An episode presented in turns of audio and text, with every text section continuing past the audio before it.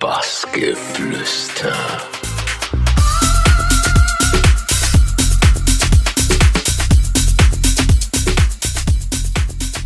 Bassgeflüster mit David Jach.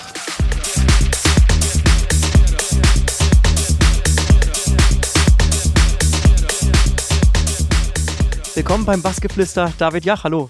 Hallo, hallo. Ja, wollen wir vorne mit dir starten? Wir haben gehört, dass ein Freund deiner Eltern dich 1999 zum Auflegen gebracht hat. Wie hat er das geschafft? Oh Gott, also vorneweg, also es ist eigentlich mein alter Fahrschullehrer. Ähm, den habe ich äh, durch meine Eltern kennengelernt. Ähm, war jetzt nichts Besonderes. Wir haben ganz normal Grillabende gehabt und ähm, habe ihn dadurch halt so ein bisschen kennengelernt. Und ähm, er meinte halt, dass er DJ ist und ähm, ich fand es immer ganz interessant, weil er ziemlich viel Musik mitgebracht hat. Jedes Mal, wenn diese Grillabenden waren bei meinen Eltern. Und ähm, ja, und das hat mich einfach fasziniert, dass er immer gute CDs dabei hatte. Und ich fand halt die Musik auch toll. Es waren halt äh, Ende der 90er. Und ähm, ja, und äh, ich fand halt diese ganze Dance-Music, ganze Dance-Welle halt ziemlich interessant. Habe mich dafür interessiert, auch schon sehr früh. Und ähm, ja, und dann hat er irgendwann auch mal gemeint, so, wenn ich mich wirklich halt dafür interessieren sollte, dass ich ähm, ein bisschen warten sollte, wenn ich äh, 15 bin oder wenn ich meine Jugendweihe, ich weiß gar nicht, wann hat man seine Jugendweihe? Ich glaube mit, hat man schon mit 14, 15, oder? Ich glaube mit 15. Ähm, jedenfalls ähm, hat er mir versprochen, dass äh, wenn ich äh, meine Jugendweihe habe, kommt er dann zu mir nach Hause und bringt mir halt sein, sein äh, altes Mischpult vorbei, was er nicht mehr braucht.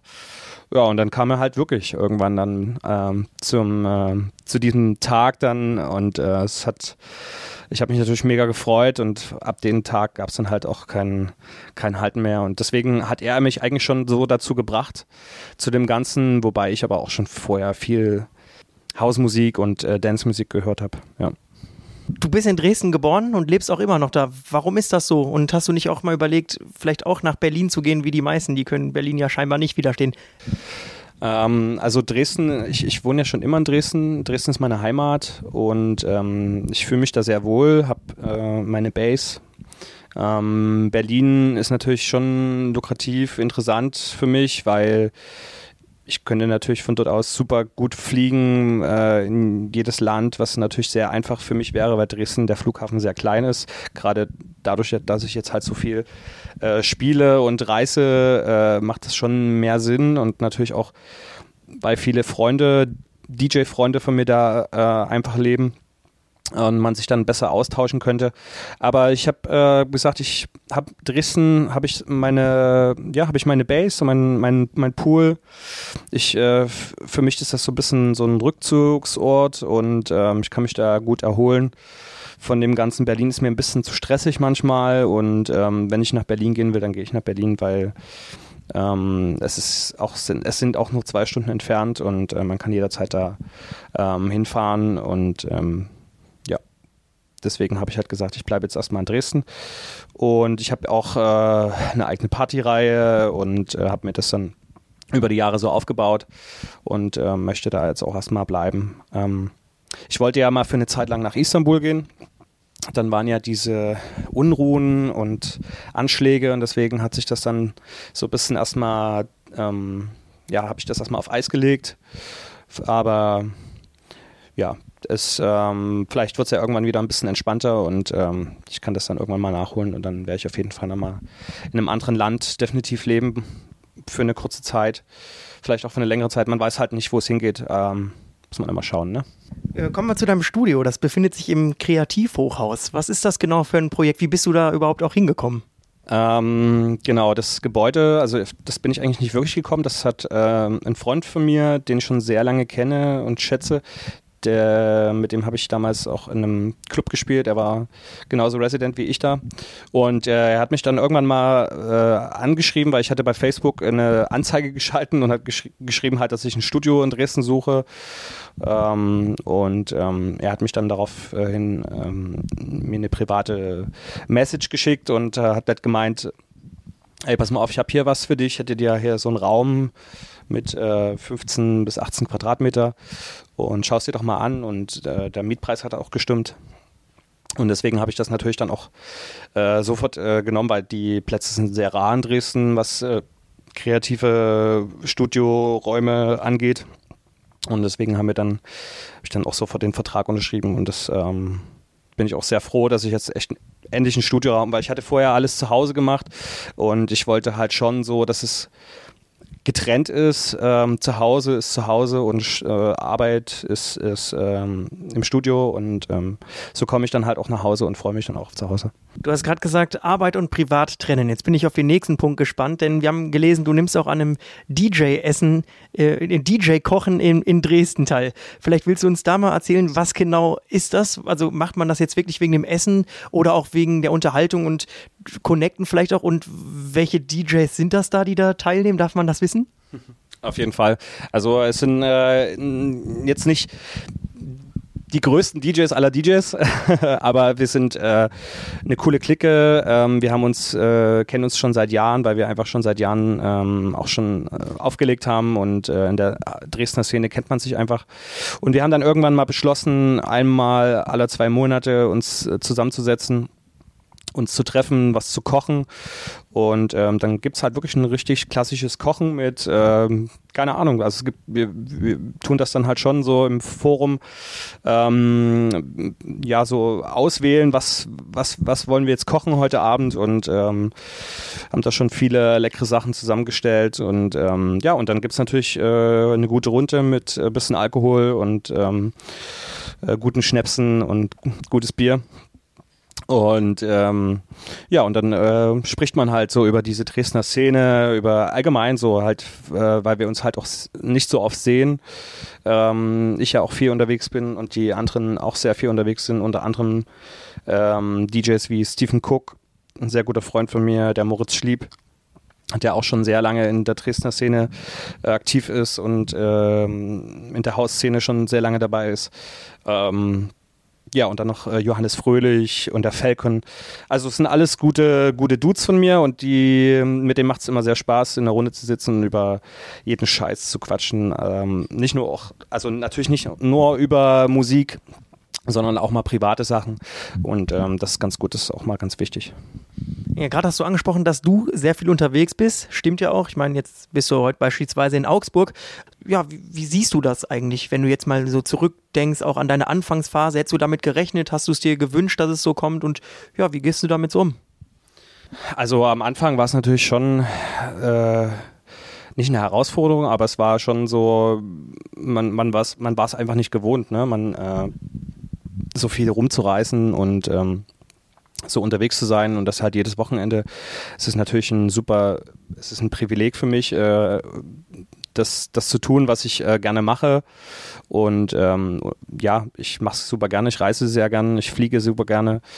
Ähm, es ist dennoch anstrengend, ähm, aber ich, ja, ich liebe es einfach, äh, unterwegs zu sein, mit äh, Menschen zu kommunizieren und neue Leute kennenzulernen. Und ähm, das ist ja auch das Spannende an dem Job, dass man halt äh, nicht nur in einem Club ist, sondern halt auch unterwegs und DJs am Flughafen trifft. Wie letzte Woche habe ich jetzt äh, zufällig Dani Stefanik im, in der Lounge getroffen. Und äh, man quatscht dann wieder und äh, man ist quasi auch äh, nie allein. Und das ist eigentlich immer ganz cool. Das finde ich äh, schon ja, das Reisen bringt halt solche Sachen mit sich und äh, macht Spaß. Nie allein, da legst du mir immer wieder eine Überleitung in den Mund. Äh, kommen wir zu der Sache Groove Symphony. Schon lange, lange ist es her, da hast du mit Bieter Mainz und äh, den Dortmunder Philharmonikern zusammengespielt. Das hört sich jetzt erstmal sehr ja, merkwürdig an, man kann sich es gar nicht so vorstellen. Ähm, magst du da mal kurz drüber was erzählen, wie das zustande kam und vor allen Dingen auch, was war das für eine Erfahrung für dich? Also das Ganze ist zustande gekommen. Ähm, die Barbara Volkwein, die das ganze Projekt mit uns gemacht hat. Ähm, auch nochmal vielen Dank an diese Stelle. Die war echt super. Das äh, Ganze organisiert und äh, die hat eine Tochter und äh, die hat, äh, sie hat auch, auch sie gefragt, ähm, ähm, wen sie sich denn vorstellen könnte, weil sie war halt auch, ist auch in dem Alter, wo man jetzt gerade auch viel feiern geht und äh, kannte dadurch halt auch so ein paar DJs und hatte, glaube ich, soweit ich weiß, als erstes sogar Anthem angefragt und äh, ich glaube, die konnten aber nicht und dann waren wir, glaube ich, sogar schon an zweiter Stelle und das war natürlich für uns halt so ein absoluter Glückstag, weil ich meine, äh, es gibt ja auch so viele DJs und ähm, für uns war das natürlich eine Ehre, dann halt ähm, ausgewählt worden zu sein. Und äh, wir haben das dann auch in Angriff genommen, haben gesagt, okay, wir machen das. Wir haben jetzt ein halbes Jahr Vorbereitung. Und ich bin ja dann auch sehr oft beim Beaterminds gewesen im Studio. Wir haben das zusammen ähm, produziert, diese Tracks und äh, die Aufarbeitung mit dem Orchester zusammen. Ähm, das war natürlich nicht einfach, weil wir in der Richtung noch nie wirklich Erfahrung hatten, weil wir einfach Haus-DJs äh, und Produzenten sind und waren. Ähm, deswegen haben wir dann auch ähm, ähm, ja, für uns war es dann halt einfach eine, eine komplett neue Erfahrung. Und aber nichtsdestotrotz war es halt äh, sehr spannend und wir haben uns äh, gesagt, okay, wir machen das, weil wir einfach Lust haben auf mal eine Herausforderung und haben uns die gestellt. Und zwar im Endeffekt eine gute Entscheidung, weil ähm, alles super gut funktioniert hat äh, mit dem Orchester. Es war ein super Abend. Ähm, wir haben äh, viele neue Erfahrungen gesammelt, viele neue Freunde kennengelernt äh, und ähm, ja, ähm, das, wie man sich das jetzt vorstellen kann mit dem Orchester, das kann man sich wahrscheinlich am besten vorstellen, wenn man einfach bei YouTube mal David Jach und Bietermeins äh, Orchester eingibt äh, bei YouTube und dann kommt man auf das Video und dann kann man sich das einfach mal anschauen, weil ich glaube, das kann man sich jetzt irgendwie schlecht erklären. Ähm, schaut einfach mal rein und ähm, genießt die zehn Minuten ja, generell hast du mit Beta Minds eigentlich viel gemacht in der Vergangenheit. Also ihr hattet ja auch noch How Never, den Track, der ist ja auch, ich glaube, über eine Million Mal auf YouTube gekommen. Da lachst du schon. Ich hoffe, die Frage hast du, ähm, kannst du noch hören. Warum macht ihr nichts mehr zusammen? Also ähm, Genau, How Never war natürlich ein super guter Tune, der uns sehr viel gebracht hat. Ähm, viel Aufmerksamkeit und ähm, über diesen Track sind wir auch immer noch stolz, weil ähm, er sehr viele Leute erreicht hat. Ähm, dennoch haben wir uns weiterentwickelt. Es ist eine neue Zeit und ähm, Beater Minds hat äh, für sich einen neuen Sound ähm, gefunden, genauso wie ich. Ähm, ich glaube, wir machen beide so wieder so ein bisschen back to the roots. Ich gehe mehr in meinen groovigeren House-Sound und Peter Mainz geht wieder ein bisschen in dieses, in diesen Melo melodiösen äh, Sound, äh, wo er sich auch schon von Anfang an immer sehr wohl gefühlt hat. Und äh, er ist ja auch eher so ein ganz klassischer, sehr, sehr guter Produzent. Ähm, wobei ich mich ja dann eher mehr so als ein DJ sehe, der halt viel äh, spielt, viel Platten hat, äh, mit Platten noch auflegt und ähm, ja, und äh, den Fokus nicht so auf dieses Produzieren hat, schon auch produziert, habe auch ein eigenes Studio. Ähm, dennoch ähm, geht jeder seinen eigenen Weg, ähm, weil ich denke, wir hatten jetzt einfach ziemlich viele gute Jahre zusammen und es ist einfach jetzt an der Zeit, was Neues zu machen. Und ähm, soweit ich weiß, läuft es bei ihm auch sehr gut und ähm, wir haben auch hin und wieder mal noch Kontakt. Ja, und äh, das ist auch ein ganz normaler Schritt, denke ich. Und ähm, und das ähm, ist auch wichtig, dass die Leute sehen, es passiert ein bisschen was. Und so geht halt jeder seinen Weg. Und ähm, ja, so mache ich jetzt meins und er macht seins. Und ich glaube, das machen wir auch beide ganz gut. Ja, das kann man an der Stelle, glaube ich, schon so sagen. Ähm, du hast ja dann jetzt auch wieder ein neues Werk rausgebracht, Ideal Juice. Äh, das kam auf Get Physical. Erstmal, ähm, wir hatten es gerade angesprochen, du warst auf die How Never Nummer stolz. Wie stolz bist du jetzt auf das Werk? Also findest du es auch rund? Und warum ist es Get Physical geworden als Label?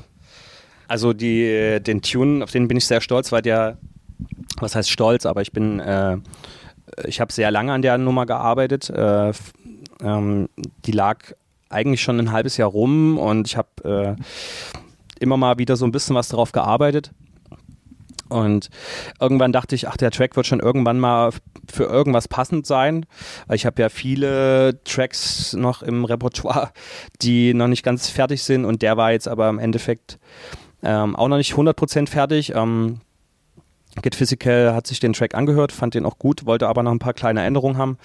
Habe ich auch nochmal geändert und ähm, ja, und ich denke, für, für beide Seiten war das dann super und ich bin äh, dennoch stolz auf den Track, weil der ist, ähm, da steckt wirklich viel Arbeit drin. Ähm, klingt zwar sehr einfach und klassisch, aber ist ähm, dennoch äh, sehr, sehr viele Elemente drin und ähm, ja, und ich bin einfach generell stolz, weil es einfach ein gutes Label ist, Get Physical. Ich äh, gerne mit denen zusammenarbeite, die Zusammenarbeit sehr gut klappt mit denen und ähm, ich mir auch generell weiterhin vorstellen könnte, mit denen zusammenzuarbeiten. Ja.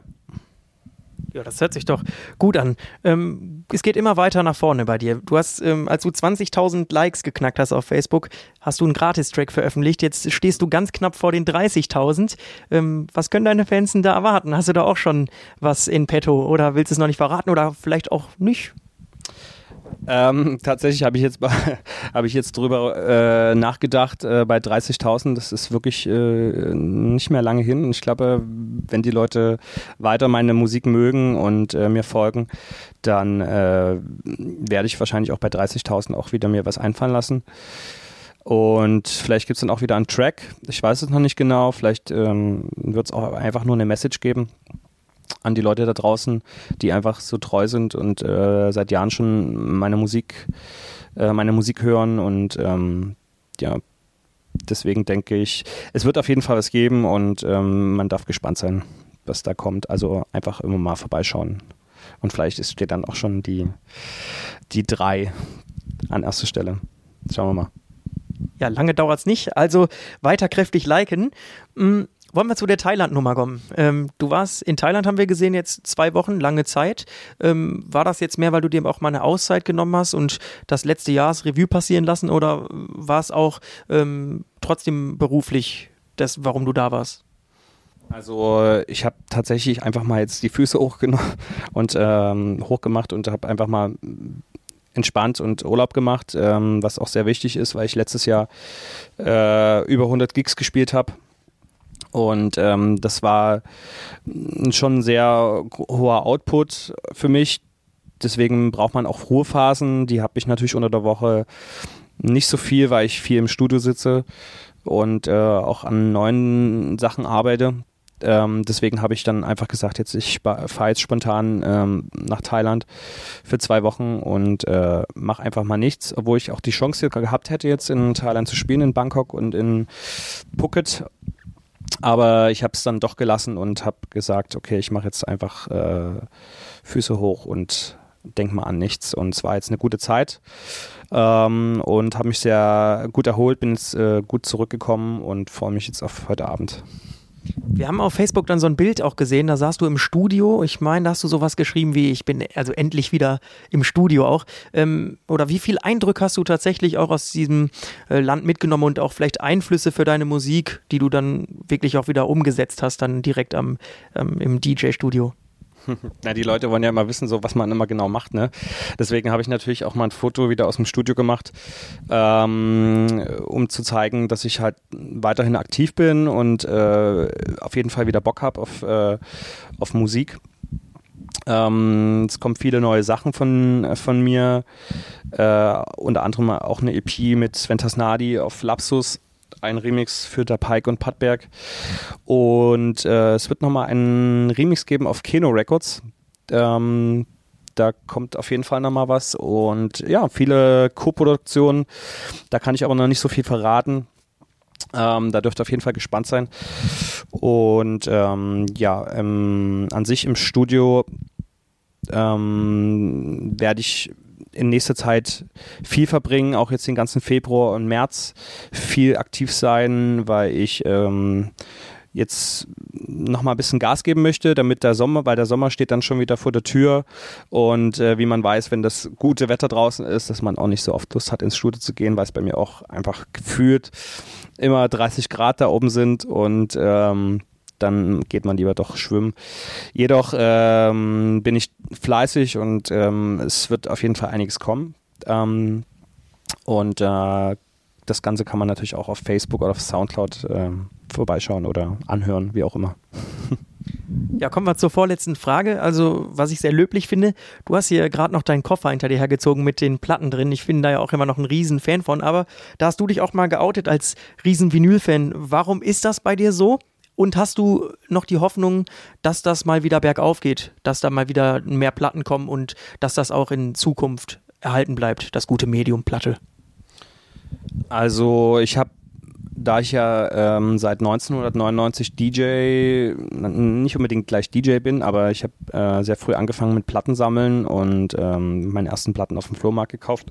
Als ich 13, 12, 13 war, irgendwie meine ersten Platten da gekauft und ähm, bin einfach auf diesem Medium dann auch hängen geblieben. Ähm, es interessiert mich einfach. Äh, ich bin da auch so ein bisschen in der Richtung echt ein Nerd. Ich kaufe viele Platten, äh, äh, viele Underground-House-Platten, ähm, die auch viel, viel Geld kosten. Ich gebe äh, viel Geld auf Discogs aus, um äh, genau diese Platte, das Original zu haben.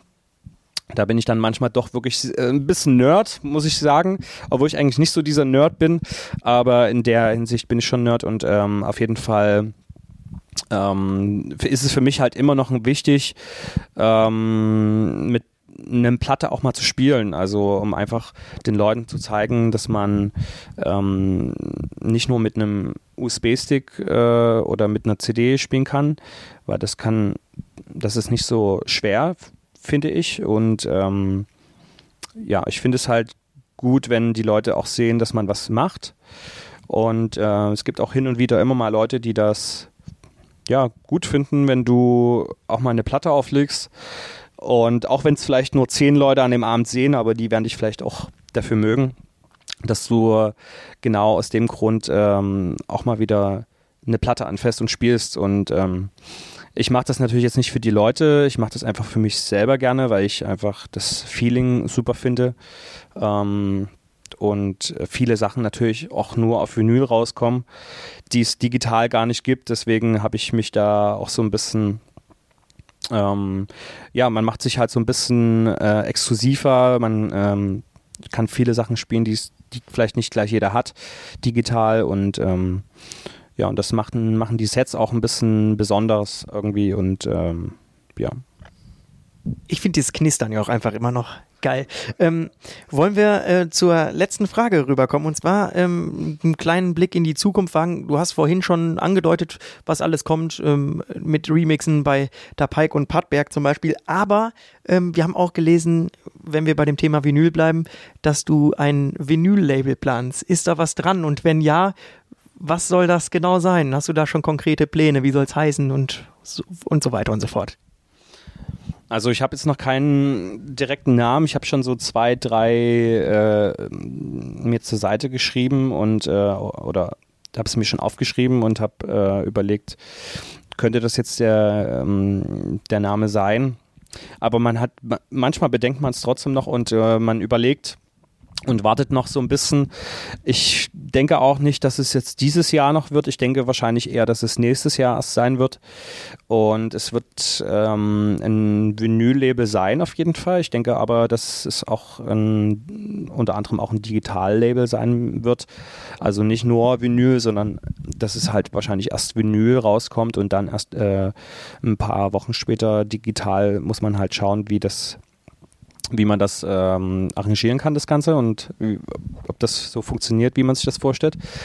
Aber ähm, ich habe es auf jeden Fall vor und ich, ähm, ich denke, dass, ähm, ja, dass es äh, dazugehört und dass es wichtig ist, dass man vorausschaut und ähm, seine eigenen Tunes, die man vielleicht nicht veröffentlichen kann auf anderen Labels, da vielleicht veröffentlicht, weil man auch mal ein bisschen was Spezielleres macht und vielleicht auch mal seine Leute, die man einfach mag ähm, und die man einfach gerne selber auch hört. Äh, ich habe ja natürlich auch Leute, die ich äh, super gerne feier, äh, DJs ähm, und äh, ähm, äh, da gibt es viele Leute, aber ähm, ich, ich bin natürlich ganz großer Fan von, ähm, von Emanuel Satie, das ist auch ein sehr guter Freund von mir, dann der Kevin Over und der Maximilian.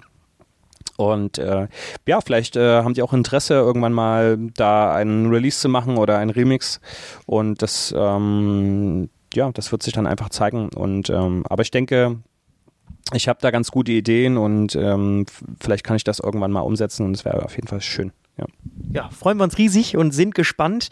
Genauso wie auf heute Abend. Da freuen wir uns, dass du in Augsburg bist, bei den Jungs von Knall und Voll im Kesselhaus in Augsburg. Ja, da wünschen wir dir natürlich ganz viel Spaß und danke an der Stelle, dass du die ausreichend Zeit hattest, um mit uns das Interview noch zu führen. Danke, David. Gerne, danke. Bassgeflüster.